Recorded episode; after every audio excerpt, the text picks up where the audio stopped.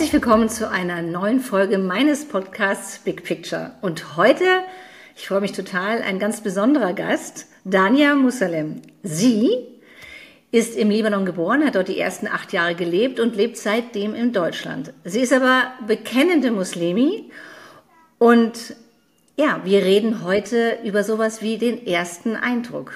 Was für ein Bild und wie reagieren wir, wenn wir einen Menschen zum allerersten Mal sehen? Ich freue mich total, dass du da bist. Herzlich willkommen, Daniel. Ja, ich freue mich auch. Es ist mir eine Ehre, da bei deinem Podcast sein zu dürfen. Daniel, es ist ja so, also wenn man uns jetzt mal sieht, ähm, optisch unterschiedlicher kann man kaum sein. Ja? Ich blonde, lange Haare, du Muslima, auch mit äh, Kopfbedeckung. Also ganz eindeutig. Und wir beide, glaube ich, kennen das sehr, sehr gut, wie das ist. Menschen sehen uns zum ersten Mal und haben sofort Bilder im Kopf. Sofort einen Eindruck, denken, sie wissen genau, wie wir sind. Viele, sage ich mal, auch Vorurteile. Und das wäre mein Wunsch heute auch, dass wir vielleicht das ein oder andere Bild eines Vorurteils verändern können.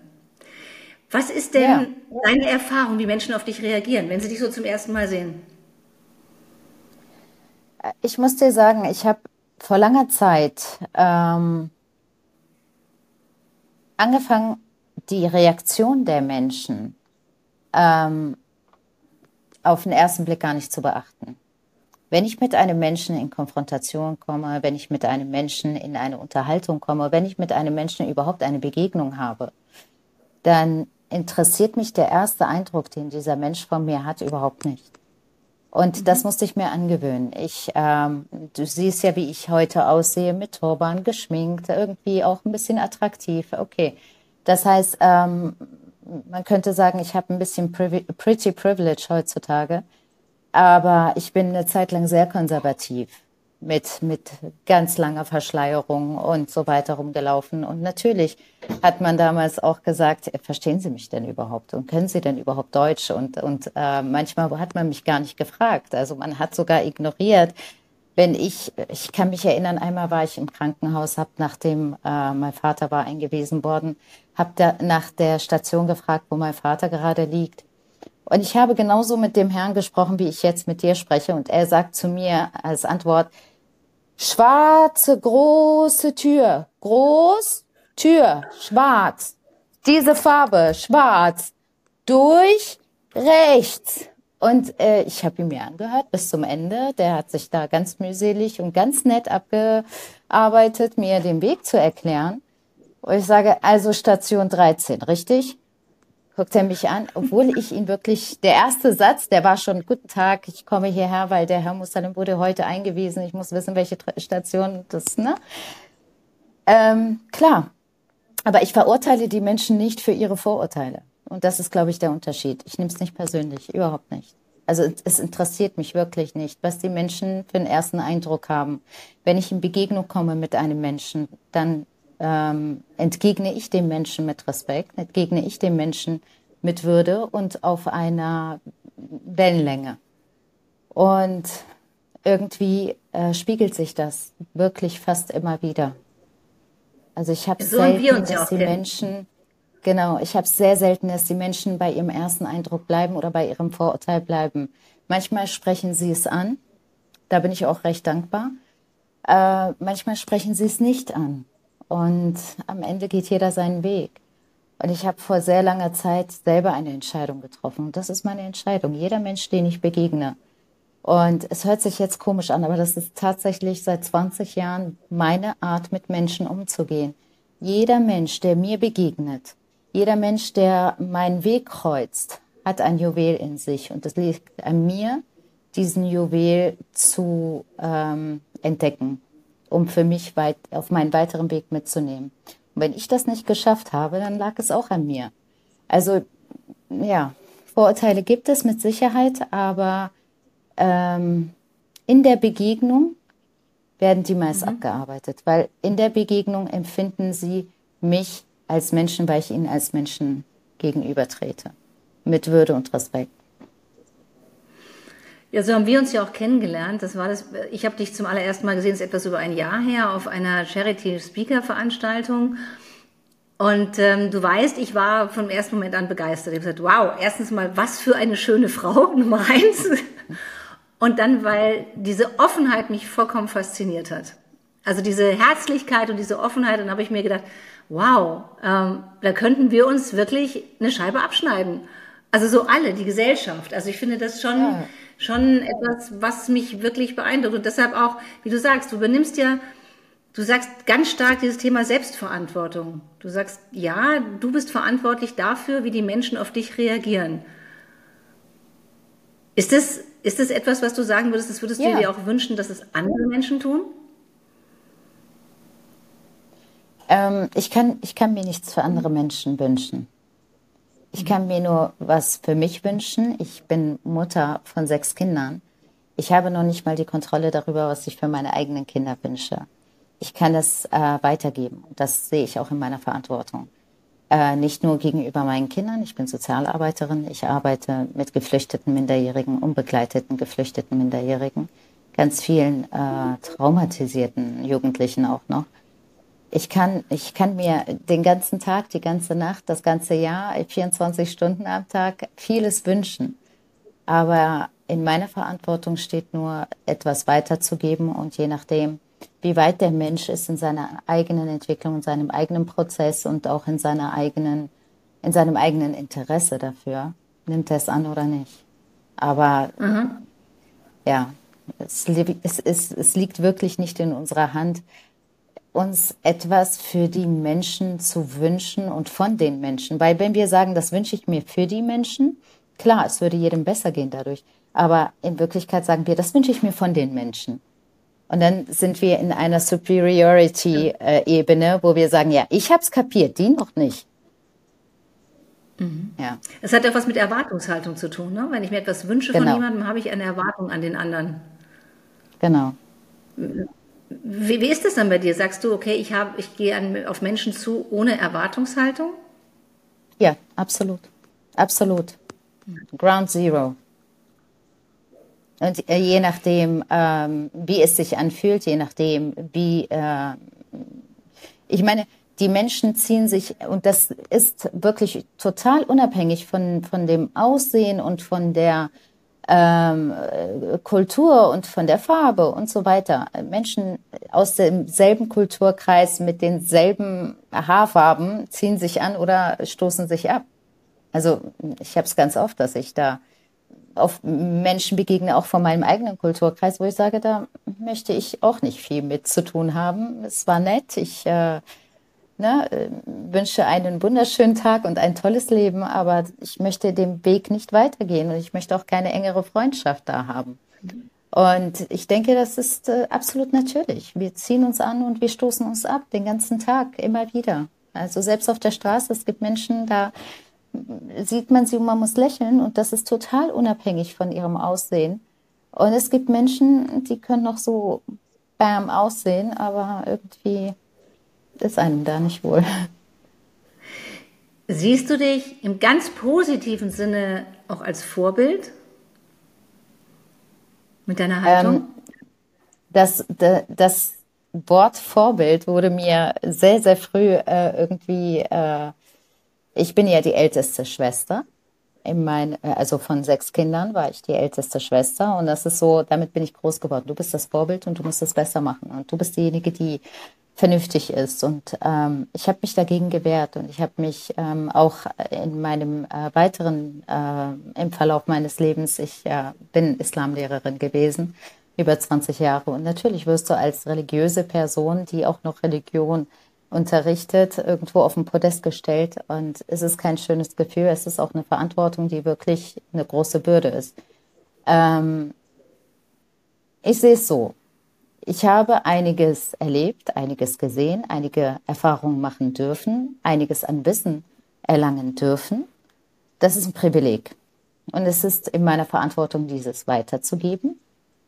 Aber ich sage immer, hört, was ich sage und schaut nicht, wer ich bin, weil wir sind alle irgendwo, haben unsere Schwächen und unsere, ich kann mich erinnern, in meiner Ausbildung zur psychologischen Beraterin, da ne, gibt es auch sehr viel Selbsterfahrung und Interventionen und so weiter. Da hieß es, ah, Dania, hast du mal ein Problem, was du loswerden möchtest? Ich komme immer zur Schule oder zur Uni so angezogen, immer am Lächeln, immer. Äh, Ich sage, ja, ich bin so unordentlich. Vielleicht finden wir dafür eine Lösung. Und da war, was, Dania, du unordentlich? So wirkst du ja gar nicht. Ich sage, ihr wisst ja nichts über mich.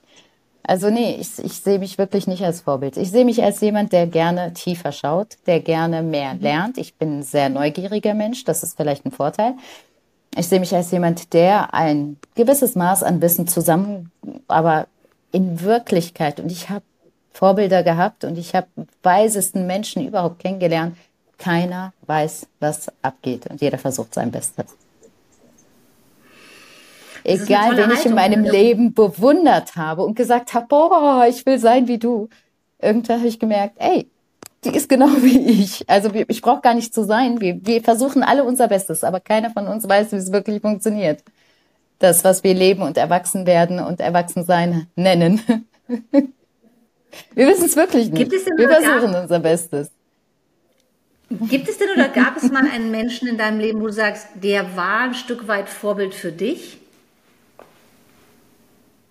Ja, ja, es gab einige Menschen. Ähm, und ich habe früher sogar, als ich noch sehr jung war, dazu geneigt, ähm, dadurch, dass ich hatte einen schwerkranken Vater und äh, meine Mutter war auch äh, ständig beschäftigt, erstens mit den Kindern, zweitens ähm, hat sie äh, schwere Erfahrungen auch im Krieg gemacht, so dass sie auch äh, unter Depressionen teilweise gelitten hat. Also habe ich irgendwo einen Mentor gesucht und irgendwo ein Vorbild und irgendwo, ne, man möchte ja jemanden haben, der einen, und ich bin ein, ein Mensch, der sehr ähm, viel lernen möchte. Also ich bin wirklich sehr wissbegierig und sehr neugierig. Und ich habe Menschen wirklich sehr stark bewundert und ähm, habe mich daran gehangen und idealisiert also wirklich zu, zu Idolen gemacht und festgestellt, ähm, das war nicht der richtige Weg. Vielleicht für eine kurze Zeit, aber nein, wo, wo wir Menschen anfangen, als große Vorbilder zu sehen und zu idealisieren, da, da sind die größten Enttäuschungen in unserem Leben. Mhm. Naja, es gibt ja manchmal auch, also ich kenne das zumindest, dass es Teile von jemandem gibt. Also nicht der ganze Mensch als Vorbild, sondern eine Eigenschaft, ja. wo ich sage, die finde ich wirklich großartig. Jetzt, ähm, ja.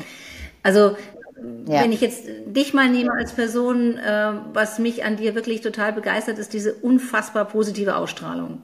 Also du, du strahlst eine positive Energie aus, die, die einen einfach einnimmt. Ja? Und das ist etwas, was ich häufig vermisse in unserer Gesellschaft. Also gerade jetzt zur Zeit sowieso, wo die Leute alle so immer so in dem halb vollen Glas denken. Ja. Und da finde ich das unglaublich inspirierend, jemanden zu, zu erleben, der, der so positiv durchs Leben geht. Also, und das denke ich schon, so Teile von es, Menschen. Es war, sagen, es war ein langer Weg.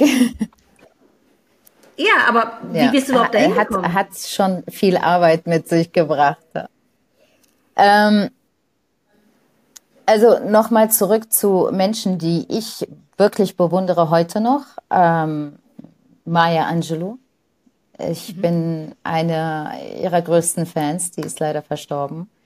Ähm, ich durfte Dr. Gabo Mate zweimal treffen. Ich liebe seine Bücher. Ich höre mir seine Podcasts ein nach, eins nach dem anderen an.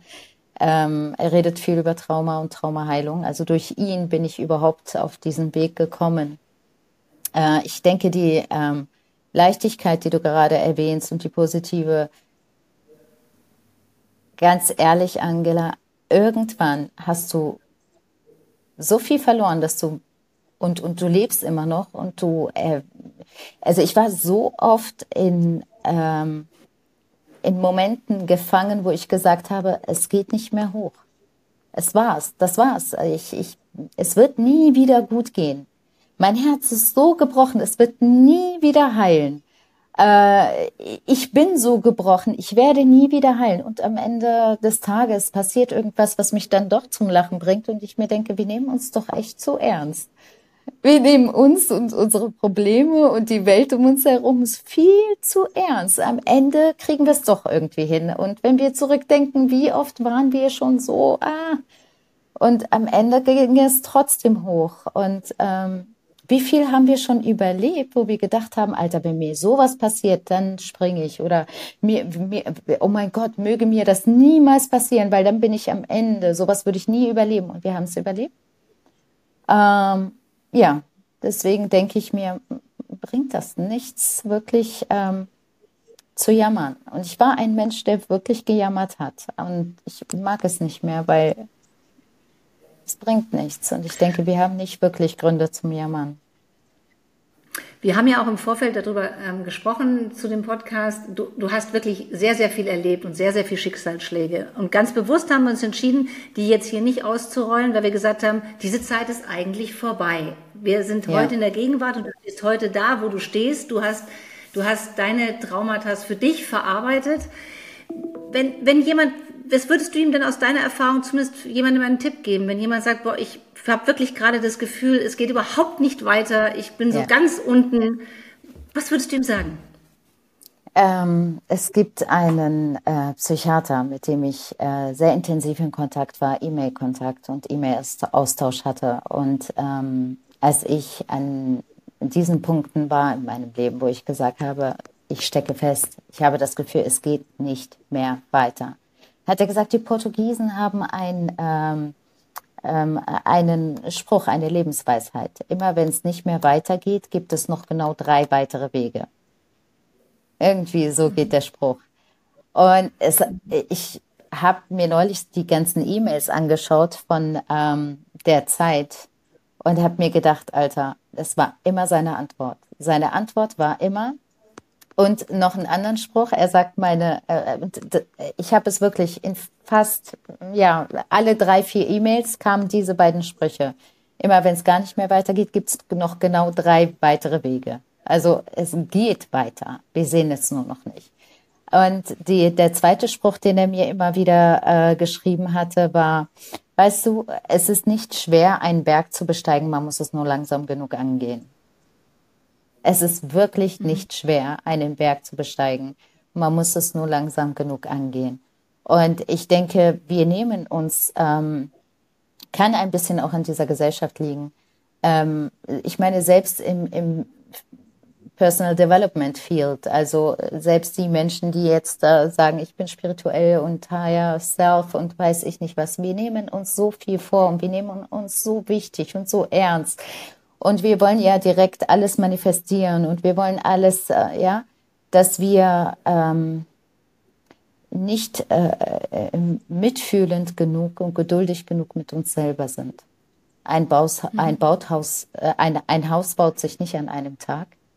Eine Seele, die sehr lange gelitten hat, heilt nicht an einem Tag. Nur weil ich jetzt weiß, wie es geht, kognitiv heißt es nicht, dass ich, dass meine Seele oder dass mein, mein Pain Body, wie das äh, Eckhart Tolle nennt, äh, auch äh, begreifen kann. Und äh, es ist Stück für Stück. Und da sollten wir wirklich geduldig mit uns selber sein. Wie gesagt, ich bin ja Mutter. Wenn, meine, wenn mein Kind ein Jahr alt ist, wo es eigentlich schon laufen sollte und die ersten Schritte macht und fällt und, und ein bisschen weint, dann kann ich trotzdem beobachten, dass dieses Kind wieder aufsteht. Ich habe nicht einmal ein Kind gesehen, das beim Laufen lernen zweimal gefallen ist und gesagt hat, es geht nicht mehr weiter, ich habe es probiert. es, es funktioniert nicht, das ist nicht für mich, ich bin ein Versager, ich schaffe es nicht. Nein, die stehen wieder auf und wieder auf und wieder auf. Es ist ein Prozess, der dauert Monate über Monate, jeden Tag und die probieren es immer wieder und die versuchen wieder zwei Schritte und fallen hin und dann drei Schritte und fallen hin. Und ich habe noch nie eine Mutter gesehen, die gesagt hat, Alter, du hast zwei Schritte und bist hingefallen gestern, heute machst du wieder zwei Schritte und fällst hin. Also sowas, ne? Das geht gar nicht. ja, das ist eine schöne Metapher, so, ist ein schöner, schöner Vergleich. Ja, es, äh, ne, und ich habe wirklich irgendwann angefangen, mich selbst so zu sehen, wie ich meine Kinder angeschaut habe. Okay, du hast zwei Schritte gemacht, fällst hin, bist jetzt ein bisschen frustriert, du stehst wieder auf, machst drei Schritte irgendwann, fällst wieder hin, bist ein bisschen frustriert, stehst wieder auf, so wie ich mit meinen Kindern, so wie ich das von meinen Kindern beobachtet habe, ich habe von denen gelernt. Und irgendwann habe ich gesagt, mache ich jetzt genauso. Also auch mit dem, mit dem Heilen, selbst, äh, ich weiß noch, vor sechs Jahren, ähm, hatte, vor fünf Jahren genau, hatte ich damals die Diagnose bekommen. Äh, ich hatte eine Retraumatisierung. Das heißt, die Traumata von der frühen Kindheit und von, von der frühen Jugend sind alle auf einmal wiedergekommen, wie die Büchse der Pandora. Boom. Mhm. Und ähm, ich habe unter starken Dissoziationsstörungen gelitten. Das heißt, ich war wirklich von einem Punkt auf den anderen total abwesend. Ähm, ich hatte große Sorge, da ich damals noch Kinder hatte. Ich kannte diese Reaktion noch gar nicht, obwohl das ja ziemlich alte Traumata sind. Und ähm, ich weiß noch, dass ich gesagt habe, Alter, die Ärzte haben mir gesagt, das heilt nie. Das ist etwas, das ist vorbei, es heilt nie. Und ich habe mir gedacht, ich kann das nicht akzeptieren, weil, okay, ich bin im Krieg aufgewachsen, war scheiße. Okay, ich habe danach einiges an Erfahrungen ähm, machen müssen, die nicht angenehm waren, aber dennoch habe ich doch bisher ganz gut gelebt. Und jetzt auf einmal soll alles vorbei sein und nichts ist heilbar. Das konnte ich nicht akzeptieren. Dadurch bin ich ja, wie gesagt, auf Dr. Gabo Mate und Dr. Peter Levine und anderen mhm. wirklich äh, genialen äh, ähm, Superminds in diesem Gebiet gekommen. Und schau mal, was wir brauchen in unserem Leben, die, die, Not, die größten ähm, Bedürfnisse, die können wir tatsächlich auf nur zwei. Ne? Wir haben die sechs Human Needs, Basic Human Needs und was auch immer, aber eigentlich brauchen wir nur zwei Dinge. Wir brauchen Verbindung und Liebe und wir brauchen die Freiheit, authentisch sein zu dürfen. Das ist das Einzige, was wir brauchen. Ganz oft aufgrund der Situation, aufgrund der Erziehung, aufgrund der was auch immer, müssen wir das eine für das andere aufopfern. Und ganz oft, weil wir als Menschen so programmiert sind, so designt sind, wir sind so designt, dass wir einander brauchen, vor allem als Kinder. Wir sind, wir sind, wir sind bedürftig. Wir, wir würden nicht überleben ohne Bindung und Liebe. Studien haben es bewiesen. Lassen wir die Authentizität beiseite. Wir versuchen uns anzupassen, wir versuchen gemocht zu werden, weil wir es nötig haben. Es wird irgendwann zu einem, zu einer Gewohnheit, zu einem Pattern, zu einem Muster. Und das ist das Schmerzhafteste von allem. Wenn wir noch an diesem Muster festhalten, obwohl wir erwachsene Menschen sind, dass wir unsere Authentizität opfern, um gemocht zu werden. Weil wir nicht das Gefühl haben, wir selbst sein zu dürfen. Hallo. Hallo. Das Thema, das ist ganz spannend, Authentizität. Das ist ja jetzt, das Thema würde ich ganz gerne, weil es gerade auch so aktuell ist, ansprechen. Du hast dich ja ganz bewusst dazu entschieden, auch weiter mit Turban. Du lebst seit deinem achten Lebensjahr in Deutschland, trotzdem Turban. Was bedeutet das für dich? Das ist ja ein Teil deiner Identität, deiner Authentizität. Ja, also ich bin Muslima und ich bin praktizierende Muslima. Und das ist jetzt nicht nur der Turban, das ist. Ähm, jetzt hast du eine Katze. Ist, äh, ich, bin, ich bete. Jetzt habe ich eine Katze auf den Schultern. ja, die wollen auch Liebe ab und zu. Ähm, also ich bete fünfmal am Tag, ich äh, praktiziere, ich glaube und äh, es ist wirklich meine größte Ressource. Das ist ähm, das ist mein, mein Kraftspender. Ja? Heutzutage mhm. sagt man, was, ich meditiere. Was bedeutet, ich, was bedeutet dieser Turban? Das ist ja für uns, sagen wir für, für, okay, für uns. Äh, ich bedecke meine Haare. Das ist eine Frage, wo immer ja. warum oder wieso? Und ich sage immer, ja, lass die Menschen. Aber ich habe diese Diskussion habe ich ganz, ganz oft und, und auch ich weiß es einfach nicht. Ja, also ich trage jetzt nicht nur Turban. Ich bedecke hauptsächlich meine Haare und auch meinen Körper, zumindest die Reize in meinem, also ich ziehe mich jetzt nicht unbedingt sehr weit an. Ähm, es ist schon teilweise äh, detailliert oder was auch immer. Äh, aber äh, äh, das Ziel ist tatsächlich wirklich die weiblichen Reize zu bedecken.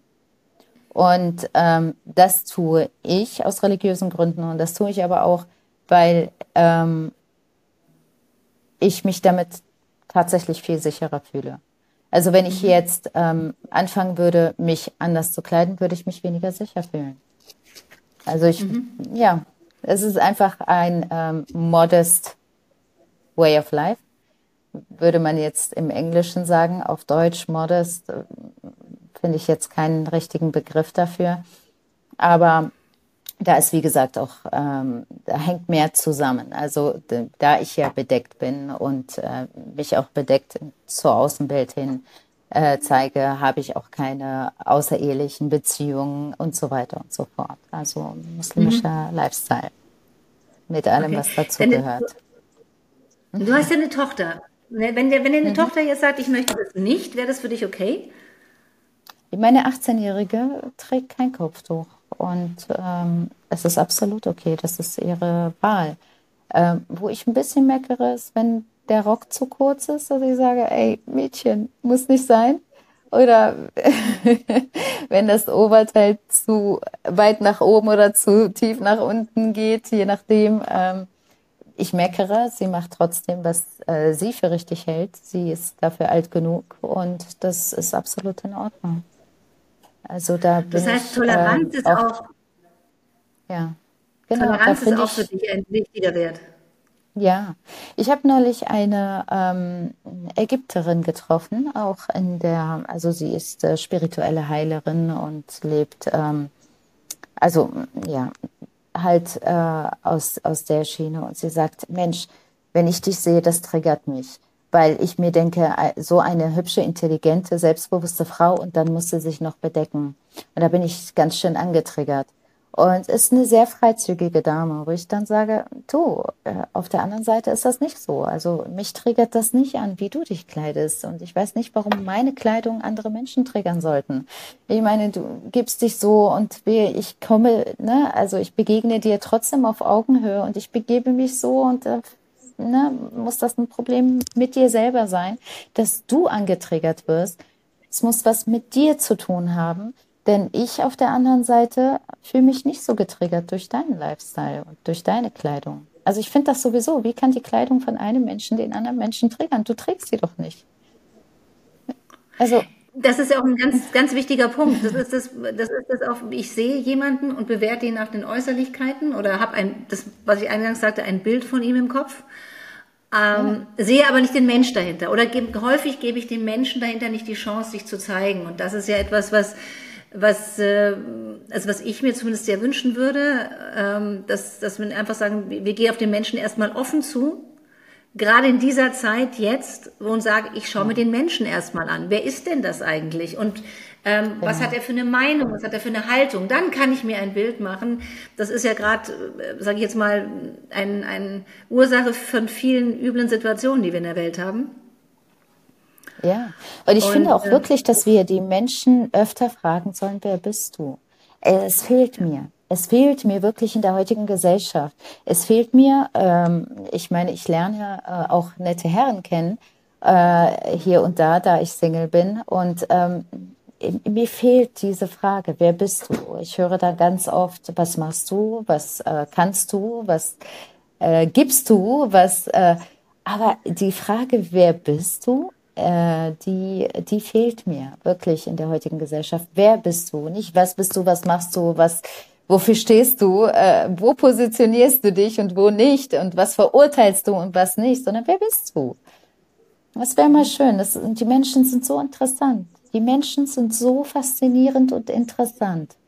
Wenn wir wirklich so offen auf die Menschen zugehen würden und fragen würden, wer bist du? und wir wirklich bereit wären zuzuhören und die Antwort zu hören, wir würden so reich werden mhm. an, an Weisheit, die wir nicht mal, bei Weisheit kannst du auf zwei Wegen erlangen. Einmal, dass du selber durch die ganze Scheiße gehst, die menschlich nur möglich ist und daraus was lernst. Oder du lernst von anderen Menschen, dann brauchst du den Scheiß nicht durchmachen. Entschuldige meine Sprache, aber ganz ehrlich, und wir wären so vieles reicher wenn wir mehr auf andere zugehen würden und diese Frage stellen würden. Wer bist du? Ja. Du hast, du hast eben noch gesagt, okay, für dich gibt, so wie du dich kleidest, auch Sicherheit. Ne? Also das ist für dich etwas, was dir Sicherheit gibt. Ähm, was würdest du denn, das sage ich jetzt mal auch, weil das ist ja häufig ein Thema überhaupt, Rolle der Frau, Frauen in unserer Gesellschaft, auch viel Unsicherheit. Ähm, vielleicht können wir auch ein Stück weit, sage ich mal, aus eurem Kulturkreis lernen. Ich bin jetzt mal sehr provokativ, wahrscheinlich hauen mir jetzt gleich die meisten Frauen eins über die Nase, aber ähm, dieses sich mal dahinter zu gucken, was bewirkt es und was für einen Schutz gibt mir das vielleicht auch, mich anders zu geben. Also das ist so, wie siehst du das? Denkst du, wir könnten hier eine Menge auch von euch, also jetzt aus dem Kulturkreis von euch lernen? Also ich, ich bin ja wirklich privilegiert, dass ich von Ich bin im Libanon in einer Nonnenschule groß geworden. Äh, in einer katholischen Nonnenschule. Bin dann hier in Deutschland äh, auch natürlich sehr westlich äh, erzogen, habe die äh, Religiosität selbst für mich entdeckt in sehr jungen Jahren. Und äh, warum ich sage, ich bin privilegiert, weil ich beide Seiten gelebt habe, gefühlt habe, gesehen habe und äh, bewusste äh, Entscheidung für mich getroffen habe. Und jetzt bin ich, äh, laufe ich mal sehr provokant mit. Ich, mir entfällt einfach die Logik der Befreiung der Frau, die sich nur auf ihren Körper reduziert. Also wir wollen jetzt mhm. die Frau befreien. Ähm, deswegen lassen wir sie arbeiten obwohl sie, ähm, ne, sie soll draußen arbeiten, dann soll sie zu Hause natürlich die Mutter und die Ehefrau und äh, attraktiv sein. Und sie soll bitte wirklich ganz genau auf ihre Figur achten, nicht zu dick, nicht zu dünn, äh, nicht zu alt, nicht zu jung. Sie soll auch nicht zu provokativ äh, ähm, ihre Titten ganz raushängen lassen, aber bitte auch nicht so bedeckt, dass sie hier voll prüde aussieht. Äh, und das, ist, das nennen wir mittlerweile Befreiung. Und wir nennen es auch Befreiung, wenn äh, die Frauen sich äh, überall rumspritzen und vergrößern und verkleinern, je nachdem, wie der Trend gerade läuft. Und ganz ehrlich, ich hatte nur eine OP in meinem Leben. Und es war so schmerzhaft. Ich, ich musste ähm, was am Kiefer operieren und das war so schmerzhaft, dass ich mir denke, und das war notwendig, gesundheitlich, wo ich mir denke, wer würde sich freiwillig, freiwillig, wenn nicht dieser äußere. Druck da wäre, so unter Messer legen und das regelmäßig, weil es muss ja immer wieder nachgebessert werden und ausgebessert werden und dem Trend angepasst werden. Und das nennen wir die Emanzipation der Frau und die Freiheit der Frau. Da, da entgeht mir einfach die Logik. Also ich habe es versucht Was? zu verstehen. Ich verstehe das nicht. Ich verstehe nicht, welche Frauen sich da zusammengesetzt haben und gesagt haben, ey, wisst ihr was? Wir machen jetzt einen Deal. Wir zeigen es den Männern und wir, wir sind jetzt die starken Frauen. Wir äh, lassen jeden an uns ran, wie er will, weil wir sind stark und wir sind selbstbestimmt. Also geben wir uns for free wir geben unseren Körper for free äh, weg, äh, nennen das äh, Boss Lady, äh, die jetzt auch äh, de, der neueste Trend auf OnlyFans und sonst was äh, ihre Kleidung fallen lässt und sich äh, für Geld äh, Sachen macht, aber sie macht das selbstbestimmt. Sie hat ja keinen Pimp, also ist das eine starke Frau. Ich, ich, mir entgeht da die Logik. Wer hat sich da hingesetzt und gesagt, damit, damit tun wir Männern weh und damit zeigen wir, wie stark und emanzipiert wir sind, indem wir Free Access geben erstmal. Also die dürfen ran for free. Sie müssen noch nicht mal was dafür tun. Und äh, ich, da entgeht mir die Logik. Sorry. Also wie würdest ja. du dir denn die Emanzipation der Frau wünschen? Was ist es für dich? Was ist für dich eine emanzipierte Frau? Ähm, für ich, ich sag mal, was ich mir für eine Frau allgemein wünsche, weil der, die, dieser Begriff Emanzipation, der ist ja mittlerweile so, ne, wie, es gab die erste Emanzipationswelle und da ging es um Frauen dürfen wählen, Frauen sollen nicht als Untermenschen oder als Tiere gesehen werden, sondern als gleichwertige Menschen etc. Was ich mir für eine Frau wünsche, ist, dass sie eine Frau sein darf. Mhm. Was ich wirklich, ähm, was, was für mich schwindet, dass sie ein Zyklusbewusstsein haben darf, dass sie, äh, dass sie als Frau, als feminine Frau, Frau sein darf und nicht gezwungen ist, sich der, der, der Maskulinität und der männlichen Außenwelt anzupassen, um eine starke Frau zu sein. Eine starke Frau für mich ist eine Frau, die, die sich ihrer Weiblichkeit bewusst ist und die ihre Weiblichkeit annimmt und akzeptiert und schätzt. Das ist für mich eine starke Frau und das ist für mich eine glückliche Frau. Mhm. Du hast ja auch Söhne, davon einige. Ja, Wie hast du deine drei. Söhne in der Richtung erzogen, was den ich Umgang sagen, mit Frauen betrifft?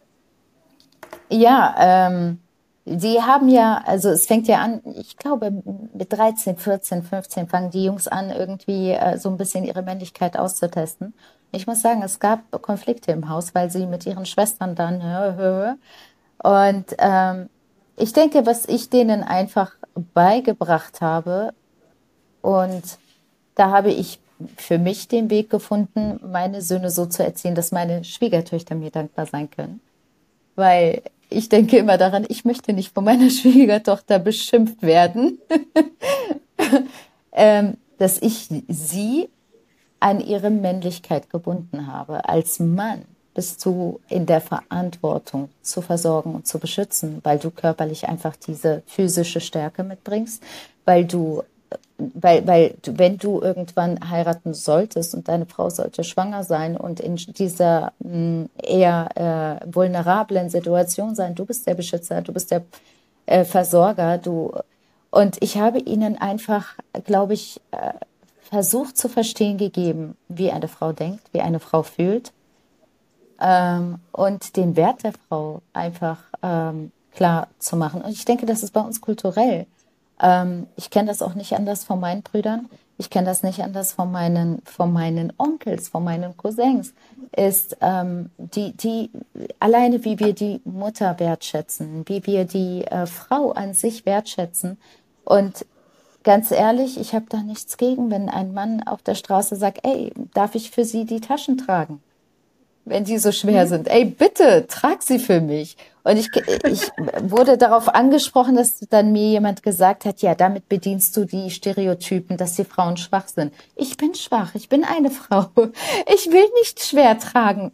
Ich will keine Gebärmuttersenkung. Ich will keine, ich habe nun mal einen anderen Körper und ich schätze und, und, und liebe meinen Körper, so wie der ist. Mhm. Und ich denke, mhm. das habe ich denen äh, nahegebracht. Die sind nicht da, wo sie sein sollen. Also ich habe einen 16-Jährigen, 21-Jährigen, 24-Jährigen. Mein 21-Jähriger hat eine Partnerin. Äh, da, da sind sie super, die, die sind super glücklich und die sind so süß zusammen. Ich habe nur irgendwann festgestellt, dass die drei Jobs, drei Jobs hat, seine Partnerin, wo ich gesagt habe, Alter, was bist du für ein Mann, dass deine Frau drei Jobs haben muss? Ne, also wenn du mit ihr zusammen bist, dann übernimm bitte die Verantwortung und äh, ne, gib ihr da Erleichterung. Mama, sie erlaubt mir das nicht. Mama, sie will das nicht. Äh, sie kommt äh, ursprünglich aus Russland. Mama, sie sagt mir immer nein, ich will nichts von dir. Ich sage, ja, musst du dich durchsetzen. und äh, mal deine Frau verwöhnen, so dass es ihr gut geht, weil anders eine andere Erwartungshaltung habe ich nicht an meine Kinder, mhm. an meine Söhne. Ja. Da bin ich ein bisschen strenger. Ich war auch immer strenger mit meinen Wenn, Söhnen als mit meinen Töchtern. Das, glaube ich, liegt in der Natur der Sache. Aber sag mal, wenn du jetzt mal, immer jetzt mal einen Schritt weiter, wenn du mal weiter denkst, wo so in Zukunft, wo wärst du gerne in fünf oder zehn Jahren?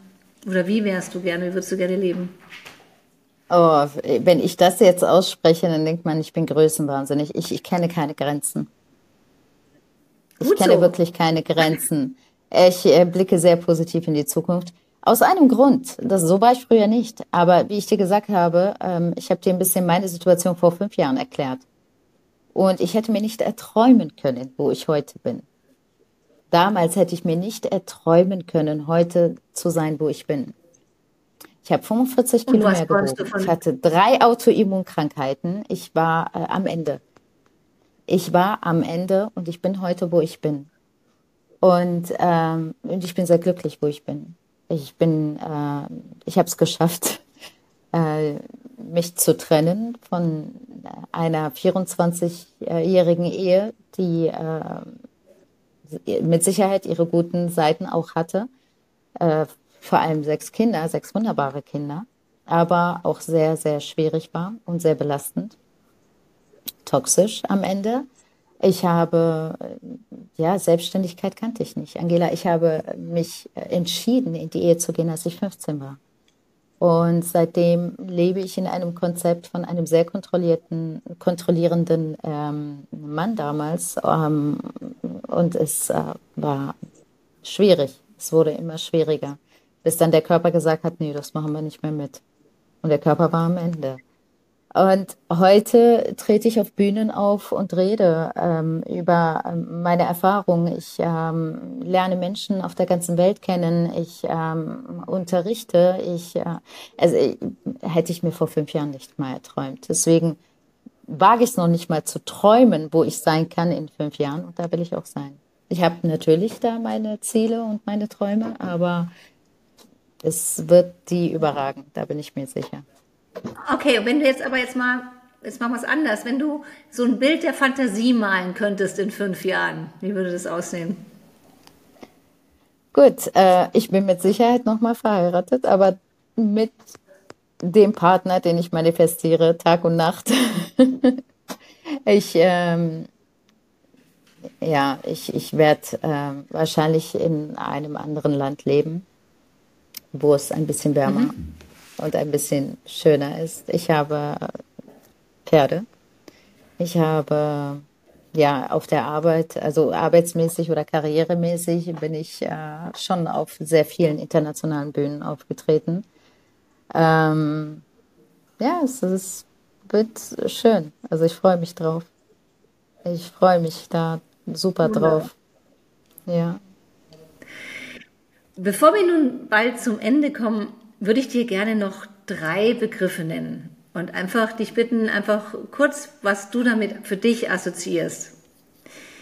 Das, der erste Begriff ist Selbstbestimmtheit. Was ich damit assoziiere, Selbstkenntnis. Man muss sich selbst kennenlernen, um dann wirklich selbstbestimmt zu sein.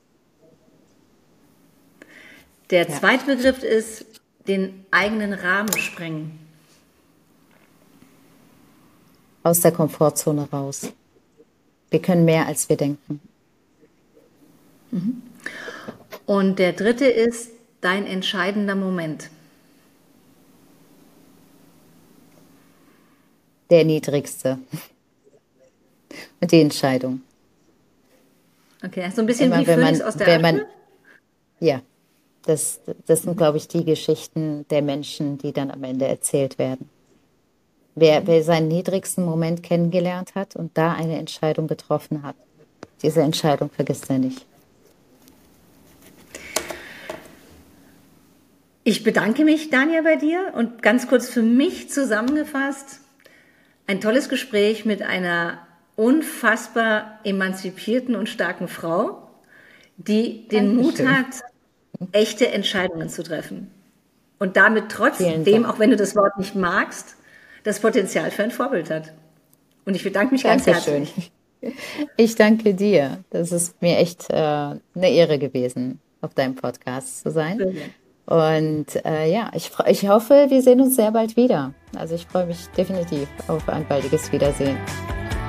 Ganz sicher.